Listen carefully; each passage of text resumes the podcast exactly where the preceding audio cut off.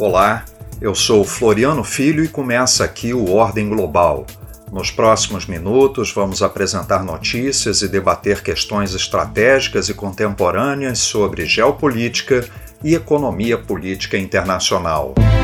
Ordem Global Fatos e análises da economia política e geopolítica internacional. Em junho, a senadora Mara Gabrilli, do PSD de São Paulo, foi eleita presidente da Comissão Mista Permanente sobre Migrações Internacionais e Refugiados. A vice é a deputada Carol D'Artora, do PT do Paraná. Para Mara Gabrilli, as mudanças climáticas interferem diretamente nos fluxos migratórios forçados. Ela defendeu políticas públicas inclusivas para lidar com essa questão mundial que vem afetando dezenas de milhões de pessoas em praticamente todas as partes do planeta. Cerca de 108 milhões de pessoas no mundo estão se deslocando de modo forçado e mais de 35 milhões já são refugiados por conta de conflitos armados, de perseguição política ou ainda devido à fome. Mara Gabrilli informou que a comissão tem dialogado com o governo federal e com as organizações que tratam do tema, como a Agência da ONU para Refugiados, a Acnur. Os integrantes da comissão defenderam uma atenção especial aos brasileiros que estão fora do país, que precisam de um acesso simplificado às embaixadas e consulados também foi lembrada a situação dos afegãos acampados no aeroporto de Guarulhos, em São Paulo. O senador Paulo Paim, do PT do Rio Grande do Sul, divulgou uma nota que recebeu do Ministério da Justiça sobre o assunto. Diante desse novo quadro de emergência, o Ministério da Justiça, por meio da Secretaria Nacional de Justiça, Senajus, envia nesta quarta-feira, dia 28, grupo de servidores da pasta para trabalharem na gestão da crise emergencial, coordenando assim e fornecendo o atendimento necessário nesse momento. A deputada federal Socorro Nery, do PP do Acre, afirmou que a migração proveniente do Haiti e da Venezuela provocou graves consequências para o Estado que ela representa. Agravando seus problemas, os serviços de saúde, de trabalho, de moradia, enfim, dados esses movimentos migratórios. O Ordem Global conversou com Patrícia Nabuco Mastrocelli, ela é professora assistente de Relações Internacionais na Universidade de Sheffield, na Inglaterra. É doutora em Ciência Política pela Universidade de São Paulo, onde também é pesquisadora associada do Núcleo de Relações Internacionais. Olá, Patrícia. Bem-vinda ao nosso programa. Como chegamos a esta crise mundial de refugiados? Se a gente observa os números do Alto Comissariado das Nações Unidas para Refugiados no relatório anual, a gente percebe um aumento no número, mas também o fato de que o Alto Comissariado das Nações Unidas conta deslocados internos, que são pessoas que se deslocam dentro dos seus estados sem cruzar uma fronteira internacional. Então, de fato, a gente tem um aumento no número de conflitos nos últimos anos, porém o que a gente observa é uma crise política dos estados em garantirem a proteção do refúgio para essas pessoas que estão se deslocando internacionalmente. Então, uma dificuldade muito grande na garantia de vistos e rotas seguras, o que faz com que as pessoas que precisam sair dos seus países tenham que adotar rotas extremamente perigosas. Então, o que a gente tem hoje não é uma crise de refugiados, mas uma crise em como os estados estão lidando com esse movimento populacional. Quando eu falo Estado, eu estou dizendo tanto dos países desenvolvidos quanto uh, dos países em desenvolvimento. Os Estados teriam a capacidade de lidar com esse movimento migratório de maneira forçada, de uma maneira melhor? Sim, a gente tem um exemplo histórico das Américas, que receberam milhares de imigrantes europeus e sobreviveram, e os países continuaram. Hoje, países como Estados Unidos, Brasil, Austrália reconhecem né, essa herança migratória como muito positiva, e isso também poderia ser feito no caso dos refugiados. Podemos dizer que as guerras estão entre as principais causas?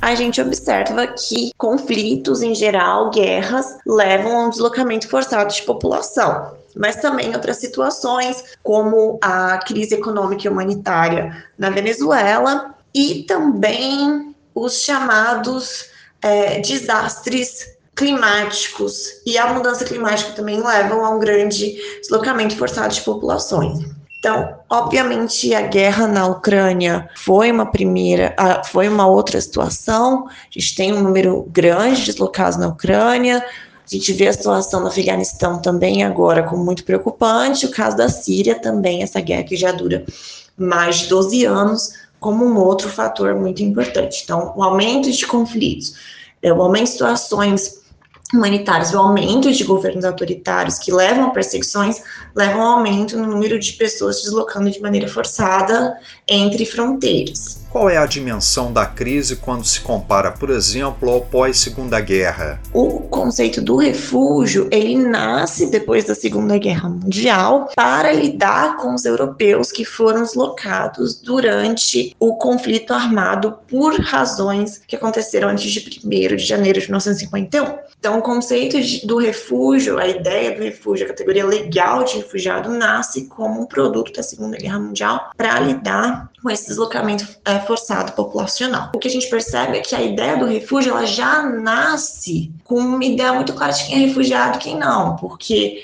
Enquanto os europeus foram classificados como refugiados na Convenção das Nações Unidas sobre o Estatuto dos Refugiados de 1951, os indianos, os paquistaneses, é, que já estavam se deslocando de maneira forçada por causa dos processos de independência da Índia e depois da partição do Paquistão, não foram reconhecidos como refugiados pela Convenção. Isso só vai ser, é, essa cláusula na limitação que a gente chama geográfica e temporal, só vai cair em 1967. Então, qual que é a diferença uh, de, uh, do que a gente tem do pós-segunda guerra para agora? É que agora a maior parte dos refugiados estão em países em desenvolvimento. Então, mais de 80%, de acordo com o Alto Comissário das Nações Unidas para Refugiados, estão em países em desenvolvimento, incluindo nos países mais pobres do mundo, e 75% dos refugiados estão em países vizinhos. Então, a ideia de que todos os refugiados estão indo para a Europa, para os países ricos, não se confirma na verdade quando a gente vai olhar os números. Então, essa é uma diferença que a gente tem em relação à Segunda Guerra. Mas, em termos de vontade política, a gente também percebe que os judeus foram extremamente rechaçados por diferentes governos, inclusive pelo governo brasileiro, que não queria dar vistos pelos judeus. Então, a gente tem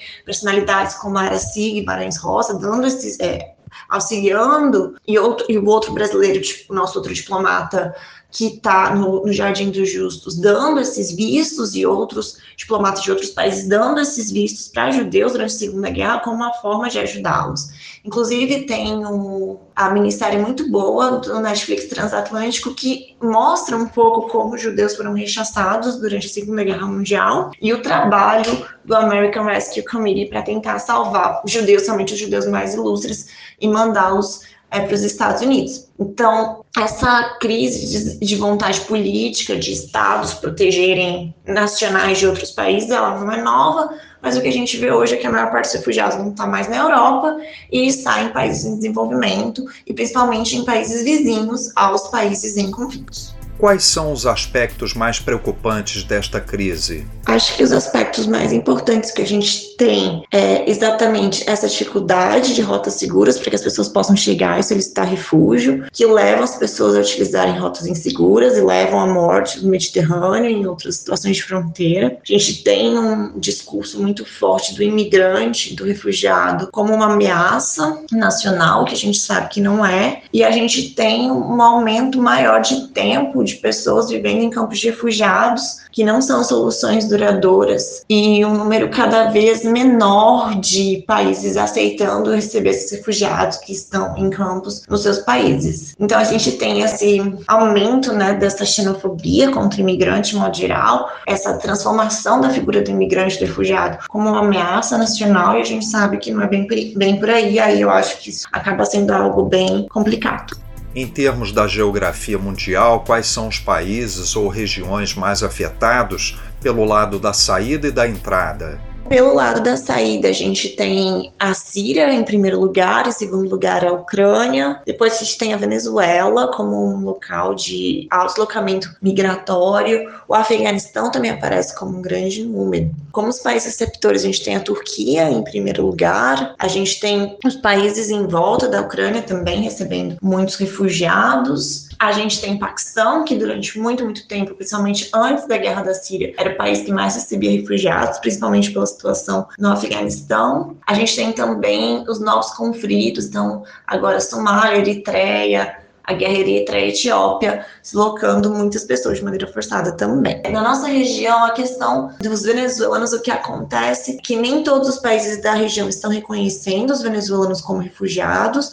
O Brasil decidiu reconhecer os venezuelanos como refugiados desde 2019, com base na nossa definição de refúgio da Lei 9474 de 1997 que reconhece uma situação de grave generalizada violação de direitos humanos como motivando refúgio. Então, o Brasil reconheceu que há, neste momento, na Venezuela, uma situação de grave generalizada violação de direitos humanos, o que justifica venezuelanos serem reconhecidos como refugiados. Mas o que acontece é que muitos países da região não reconhecem os venezuelanos como refugiados. Quais as principais consequências da crise? As consequências é que está cada vez mais difícil para um refugiado chegar no país e você tem redes de contrabando de pessoas que acabam ganhando muito dinheiro em cima disso, então você tem um número maior de perdas de vidas humanas. Há estudos que mostram que investir no acolhimento de refugiados tem um retorno é, econômico para o país e também uma contribuição social por causa das ideias que esses refugiados trazem. Então, se a gente pegar a Segunda Guerra, a gente tem, por exemplo, a Hannah Arendt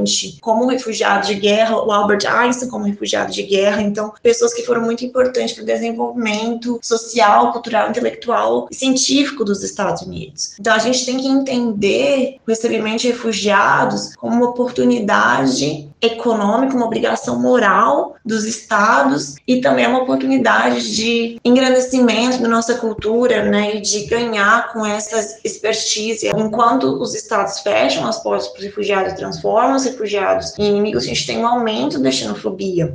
Muitos governos da direita têm usado imigrantes e refugiados como esses inimigos do Estado, especialmente para justificar crises econômicas, políticas de austeridade que têm um efeito direto na vida das pessoas, culpando os refugiados. Então, ah, você não tem um emprego não é porque o país tem adotado políticas econômicas erradas, mas porque o imigrante rouba o seu emprego, que a gente já sabe que não é verdade. Em termos de pesquisa, ah, o sistema público de saúde está lotado, você não consegue consegue uma consulta porque os imigrantes refugiados estão usando todo o sistema. A gente não sabe que é verdade, porque sistemas de saúde, somente, por exemplo, aqui no Reino Unido, têm sido desfinanciados, né, por causa de políticas de austeridade nos últimos 10 anos. Então, há esse discurso de xenofobia, há esse discurso de usar imigrantes e refugiados como essa ameaça que justificaria governos fortes, autoritários de direita. Então, você há esse uso político da imigração em diferentes países, não só do norte global, mas também do sul global. Então, o Brasil usou também a figura dos imigrantes venezuelanos como uma forma de dizer: olha, você não quer ser a Venezuela, você não quer ter que se deslocar de maneira forçada por uma situação de crise humanitária. A crise humanitária na Venezuela tem características distintas em relação a outras partes do mundo?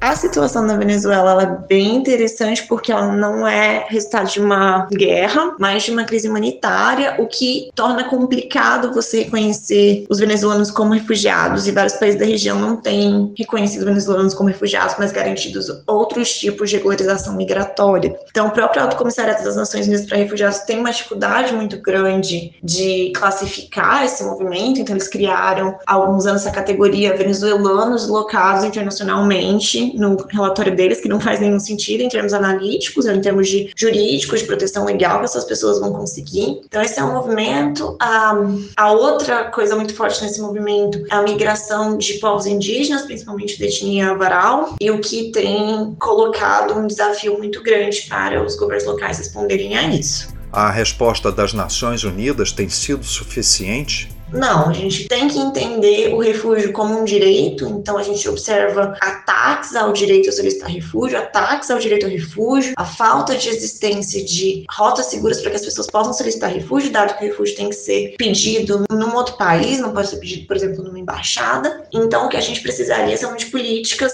é, e que os estados de fato cumpram o que eles acordaram em termos de proteção, em termos de refúgio.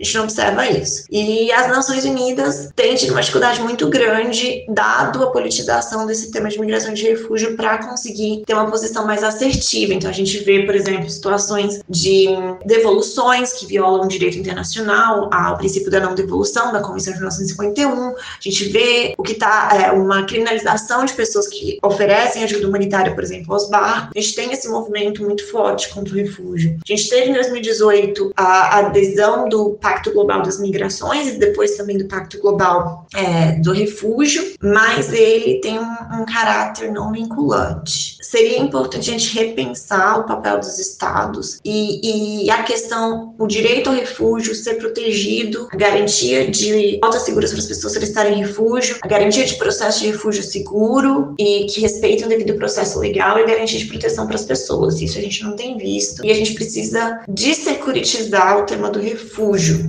Obrigado, Patrícia. Por hoje, o nosso podcast Ordem Global fica por aqui. A você que nos ouve, muito obrigado pela audiência e até o nosso próximo programa. Ordem Global Fatos e análises da economia política e geopolítica internacional.